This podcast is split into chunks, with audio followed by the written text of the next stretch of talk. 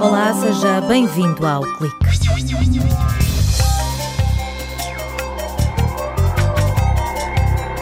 Uma equipa de investigadores do Departamento de Química da Universidade de Aveiro utilizou espectroscopia de Raman no fabrico de fibras têxteis antimicrobianas que têm na sua composição nanopartículas de prata. Uma abordagem inédita que pode ser útil para as empresas fazerem o controle de qualidade. Este ano, os incêndios foram devastadores, semearam um rasto de destruição, dor e incerteza. Mais de 500 mil hectares de floresta e terrenos agrícolas pintados a carvão, cerca de uma centena de vítimas mortais, prejuízos ainda por calcular. Os cientistas alertam que é preciso estar atento ao que aí vem. A chuva, a erosão dos solos e a contaminação da água são agora as grandes preocupações. Desde o tempo dos romanos que a prata é usada como agente antimicrobiano. Sabendo desta propriedade, uma equipa do Departamento de Química decidiu incorporar nanopartículas de prata em fibras de linho fornecidas pelo Senti. Sara Fateixa, investigadora de pós-doutoramento da Universidade de Aveiro, explica que foram usadas duas metodologias. Fizemos uma técnica in situ, onde preparámos as partículas de prata na presença das fibras, e outra onde preparámos primeiro as partículas de prata e fizemos uma incorporação à superfície do linho utilizando polieletrólitos. Neste trabalho verificámos que utilizando o método in situ conseguimos ter partículas de prata no interior das fibras. Portanto, em termos microbianos, será uma abordagem mais interessante. Na partículas ex situ, conseguimos ter mais partículas à superfície, onde aí a nossa detecção é mais eficaz. Os cientistas quiseram saber qual era a estratégia mais eficaz para colocar as nanopartículas, ver a sua distribuição nas fibras têxteis e avaliar de que forma interagiam com um corante, o azul de metileno.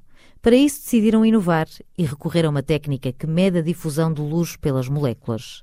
Tito Trindade, investigador no CISECO, explica como foi possível aplicar a espectroscopia de Raman a este material porque também se descobriram novas formas de utilizar a espectroscopia de Raman. Uma delas diz respeito à obtenção de sinais intensificados quando as moléculas interatuam com superfícies metálicas. E é aqui que entra a prata. Portanto, neste tipo de sistemas, nós temos um corante que também é utilizado na indústria têxtil, que é o azul de metileno, eh, em que as moléculas desse corante interatuam com as nanopartículas de prata. E, portanto, acaba por, ampliar, digamos, o, o sinal de rama que, de outra forma, poderia não ser visível. As nanopartículas de prata já são usadas no fabrico de roupa desportiva e material hospitalar, com o objetivo de inibir o crescimento de fungos e bactérias. Mas neste trabalho tinham uma outra função. É que estas nanopartículas de prata dão um sinal de rama intensificado muitíssimo uh, bom e por isso é que nós as, uh, os utilizamos. Mas sabemos que se mudarmos a morfologia das nanopartículas de prata, podemos obter sinais mais intensos. Os investigadores do CISEC estão também a usar esta técnica no desenvolvimento de filtros de monitorização ambiental.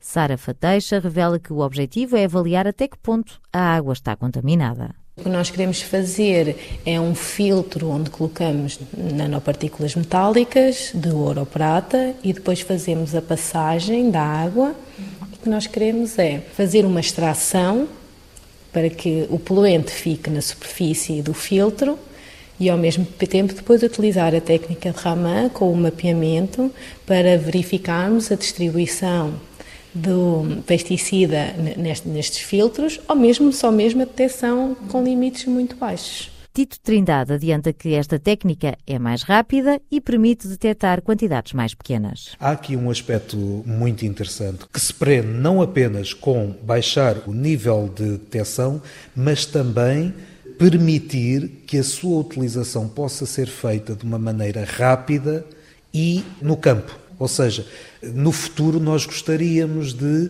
desenvolver um método que no próprio local fosse feita a filtração, a detecção com equipamento no local. A espectroscopia de Raman serve de complemento a outras técnicas e poderá ser útil no controle de qualidade.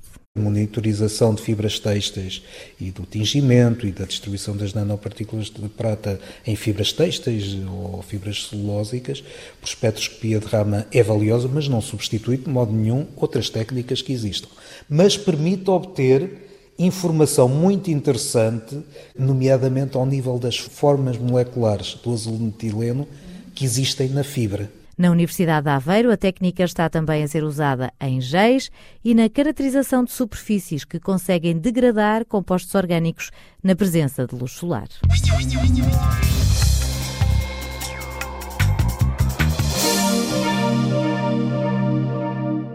...2017 fica para a história como o mais severo e o mais trágico em matéria de fogos. Incêndios que provocaram a morte a mais de 100 pessoas e deixaram um rasto de destruição de casas, empresas, floresta, terrenos agrícolas e animais. Mas afinal, por que é que o país continua a arder de ano para ano? E o que é que é feito quando o manto vegetal dá lugar às cinzas? Ian Jacob, investigador do Departamento de Ambiente e Ordenamento da Universidade de Aveiro, ensaia uma explicação. Se falarmos de por que há tantos incêndios em Portugal comparado com outros países, obviamente a questão com certeza tem parcialmente a ver com a maneira como o terreno, o território é ordenado, a maneira como é, é gerido na sua totalidade, não criando, digamos assim, zonas de, de travão fácil aos incêndios. Mas a verdade é que a nível de gestão pós-fogo, Uh, o que em geral acontece é cada um por si, uh, pelo menos é o, a prática normal. Uh, duas ou três semanas depois de incêndio já se vê a pessoa já a cortar, digamos, seus terrenos, as suas árvores e, e levarem embora. Vender as árvores, que ainda têm valor económico, costuma ser uma das medidas adotadas pelos proprietários.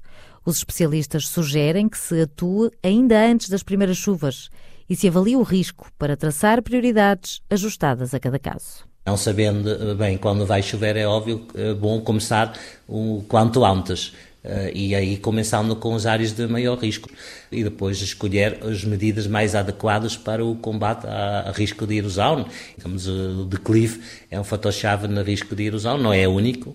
É óbvio que ao longo do tempo também a recuperação de vegetação é importante.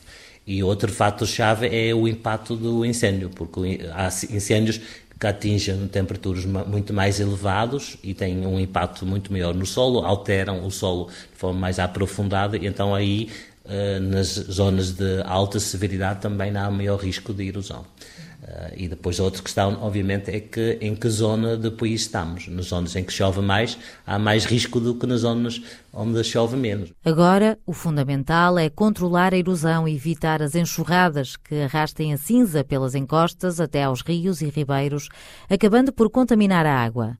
Há várias opções para o fazer, mas é preciso que sejam implementadas rapidamente. A medida que nós achamos mais eficaz a nível de uma encosta, é? falando de uma encosta, é criar uma manta morta, é, é preciso trazer um material de outro sítio onde não tudo queimou. E, portanto, uma medida que usa o material local que é muitas vezes usada é a criação de barreiras, é? cortar as árvores e, e levar algumas árvores embora e outros deixar lá para criar barreiras contra a escorrência. Isso também é uma medida que que funciona, mas obviamente leva o seu tempo porque é preciso cortar, etc. Uhum. Na realidade, na minha opinião, pelas medidas que eu sei que são muitas vezes implementadas no âmbito de, de, de Proder, são sobretudo eh, medidas a nível de, dos ribeiros, dos cursos da água e dos caminhos. Mas o que fazer com as cinzas que cobrem agora os solos? Jan Jacob revela que tem um lado positivo e outro negativo.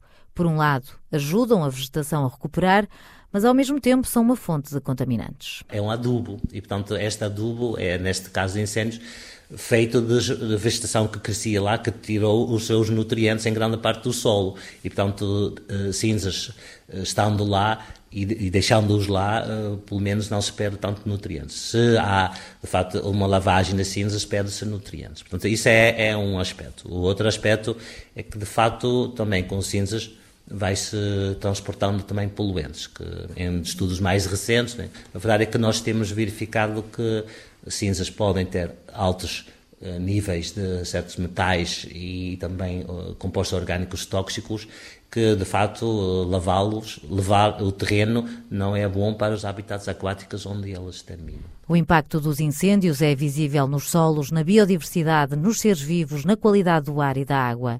Jan Jacob Kaiser sublinha que há vários fatores que determinam a recuperação da vegetação. E não, são, não é só o solo, não é só a vegetação, também a fauna tem um papel e às vezes pelo desequilíbrio que existe, esse papel pode ser uh, surpreendente. O tamanho da área ardida também tem grande impacto. Né? É óbvio, se a área é muito grande, a recolonização demora muito mais tempo, porque tem que vir de, de, muito mais longe. E as comunidades que sobrevivem, obviamente, são muito mais afetadas também pelo incêndio, porque não têm possibilidade tão fácil de encontrar alimentos fora da área. O especialista da Universidade de Aveiro defende que a reorganização da floresta é fundamental para atenuar os efeitos dos incêndios. Não são só os eucaliptos que ardem, é? os pinheiros também ardem, os matos também ardem. Portanto, preciso ter uma visão uh, a nível de paisagem e que é, é preciso ter uma visão diferente em que eventualmente é preciso misturar espécies mais vulneráveis a incêndios, como eucaliptos e pinheiros, com espécies que eventualmente não ardem tão bem, para que não há uma continuidade da massa para queimar. Não é? O melhor é preparar-nos pelo fato que vai haver incêndios. Mas a nível da paisagem, ver como eh, possíveis incêndios podem ser eh, controlados de forma mais fácil, eh, criando zonas de, pronto, de, zonas de travão, basicamente, com outras espécies. É a única, única solução que se possa ter. Com o fantasma das alterações climáticas, os especialistas deixam um alerta. Os incêndios vieram para ficar. No futuro vamos ter menos chuva e secas mais prolongadas. Os avisos estão feitos, agora é preciso implementar medidas que promovam uma verdadeira reforma da floresta. Ponto final no clique. Até para a semana.